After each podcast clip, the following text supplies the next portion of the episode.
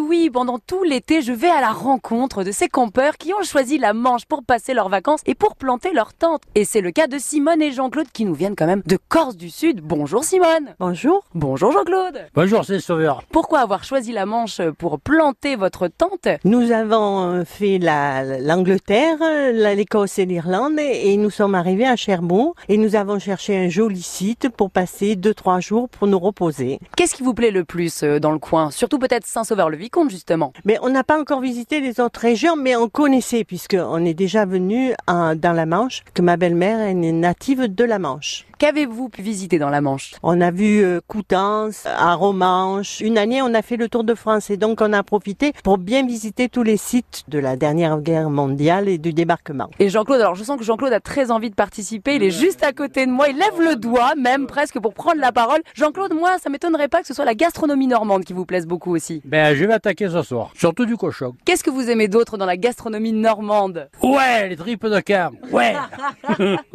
Les tripes, d'accord, les fruits de mer peut-être un peu aussi Oui, oui, oui. Fait, on attend que ça d'aller manger des fruits de mer. Et là, je vois un petit scooter, vous avez prévu de sillonner euh, la Manche à scooter Vous allez prendre euh, Simone avec vous du coup à l'arrière. Ah, je sais pas si Simone a un peu monté, mais dans son âge. euh, Oh. Ah.